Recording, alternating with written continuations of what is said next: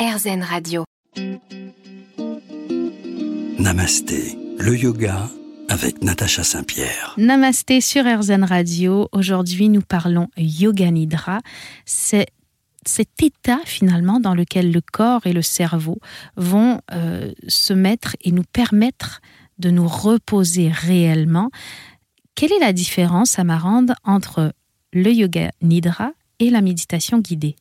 Alors euh, peut-être euh, que la première euh, différence qu'on peut mettre en avant, c'est que l'état de méditant que l'on cherche à atteindre pendant la méditation guidée, c'est quelque chose qui doit s'entraîner. Hein. Il y a comme une, routine, quelque chose de, très ritualisé qui doit se mettre en place avec beaucoup de répétitions dans la méditation pour pouvoir atteindre cet état de, méditant. En tout cas, je l'appellerai comme ça. Mm-hmm.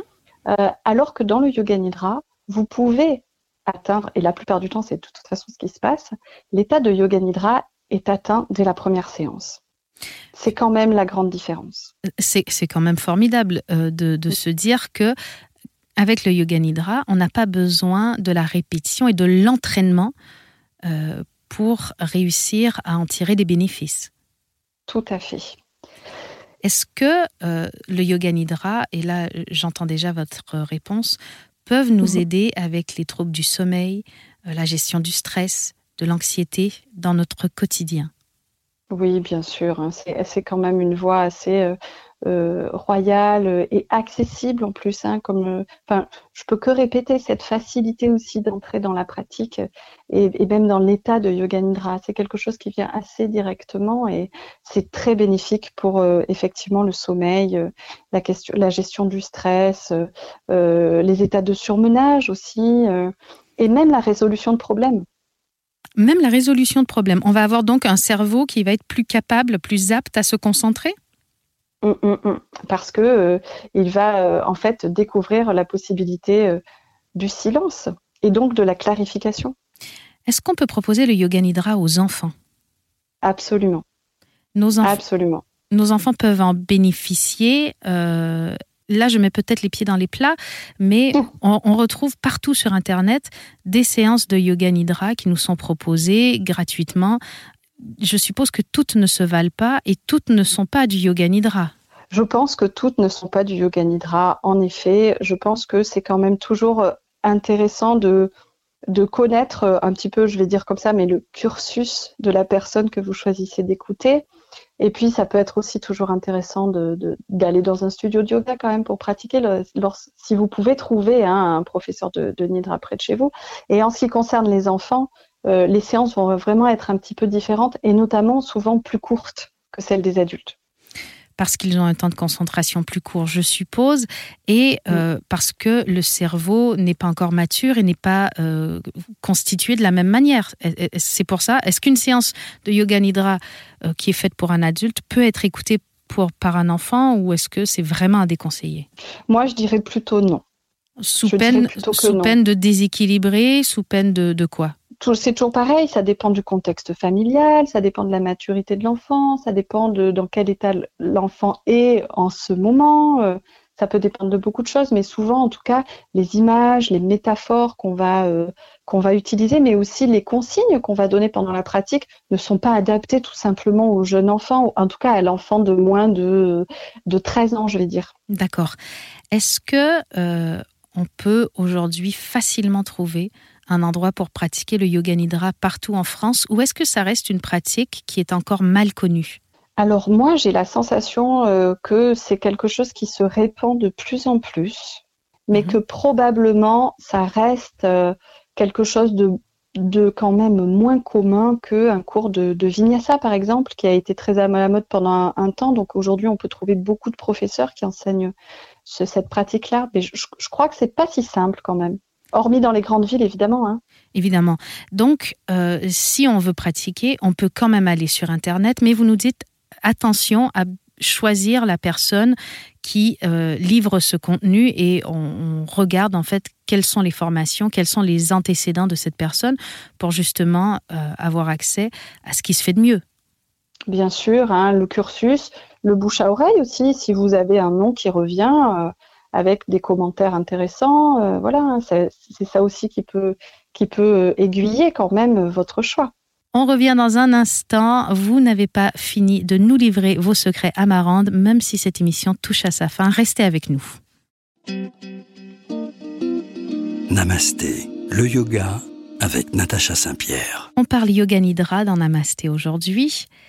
Est-ce que, Amarande, vous avez à nous proposer, si on a envie d'en connaître un peu plus, des livres sur le yoga nidra oui, alors euh, bon, euh, un des premiers livres dont je peux euh, parler, c'est le livre de Swami Satyananda, en fait, hein, dit aussi le livre bleu, qui est un, livre un peu ancien maintenant, mais qui a été traduit et qui est, à mon avis, le premier livre à lire lorsqu'on est curieux du yoga nidra. Euh, parce qu'il revient un petit peu sur la tradition, sur son parcours. C'est le premier Swami aussi qui a hum, dispensé ou fait découvrir le Yoga Nidra en Occident dans les années 70. Mhm. Et puis, vous avez des scripts aussi dans ce livre euh, qui sont des scripts tout à fait euh, traditionnels, je dirais. Et c'est toujours intéressant d'aller voir, je, crois, moi, la, racine, en tout cas, des pratiques. Donc, ce serait vraiment le premier livre dont je peux... que vous pouvez nous conseiller la euh, pratique de, yoga, la pratique de yoga nidra, euh, Amarande, a beaucoup changé entre cette pratique traditionnelle et celle qu'on propose aujourd'hui, ou, euh, seulement les, images qu'on propose? Les images, c'est-à-dire? Les sujets de visualisation sont forcément plus les mêmes aujourd'hui qu'ils ne l'étaient à l'époque, mais est-ce que cette pratique a, beaucoup changé?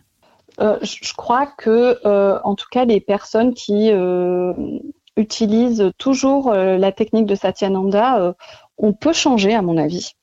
Euh, mais il y a d'autres techniques qui se sont développées parce qu'il y a d'autres courants finalement du yoga nidra qui ont été explorés. Et donc aujourd'hui, euh, avec le développement de tout ce qui est secteur développement personnel, effectivement, euh, il y a des choses assez différentes de ce que faisait Swami Satyananda qui, qui, peuvent être proposées quand même. Hein.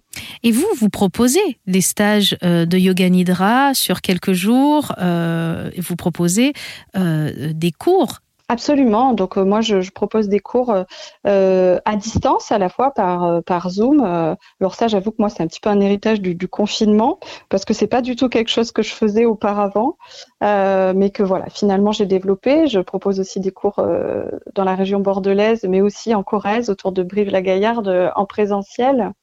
Et puis, je développe aussi des formations à l'adresse de, de, personnes qui accompagnent d'autres personnes à l'adresse de, de, thérapeutes, d'accompagnants. Euh, On n'a pas euh, besoin d'être professeur. Un concept qui s'appelle le pouvoir du repos. Euh. Aujourd'hui, les formations pour offrir des yoga nidra, pour accompagner les gens vers cet état de yoga nidra, on peut les faire bien qu'on ne soit pas déjà professeur de yoga. Oui, absolument. Tout à fait. C'est ouvert à des personnes qui ne sont pas déjà dans le yoga. Donc ça s'adresse aux thérapeutes, ça s'adresse à vous si vous voulez accompagner des gens, euh, si vous voulez euh, vous accompagner vous-même. Est-ce qu'on peut s'accompagner soi-même dans le yoga nidra ou on a toujours besoin d'une tierce personne? Alors, on n'a pas toujours besoin d'une tierce personne, mais pour arriver à ce stade-là, il faut avoir pratiqué de longues heures. Hein, c'est-à-dire que voilà, les grands professeurs de, yoga nidra sont capables de, de, se faire de l'autonidra, euh, mais, mais ça demande de, longues heures de, pratique et pendant ce temps-là, il, est toujours nécessaire euh, d'avoir euh, un professeur, un, un enregistrement, voilà.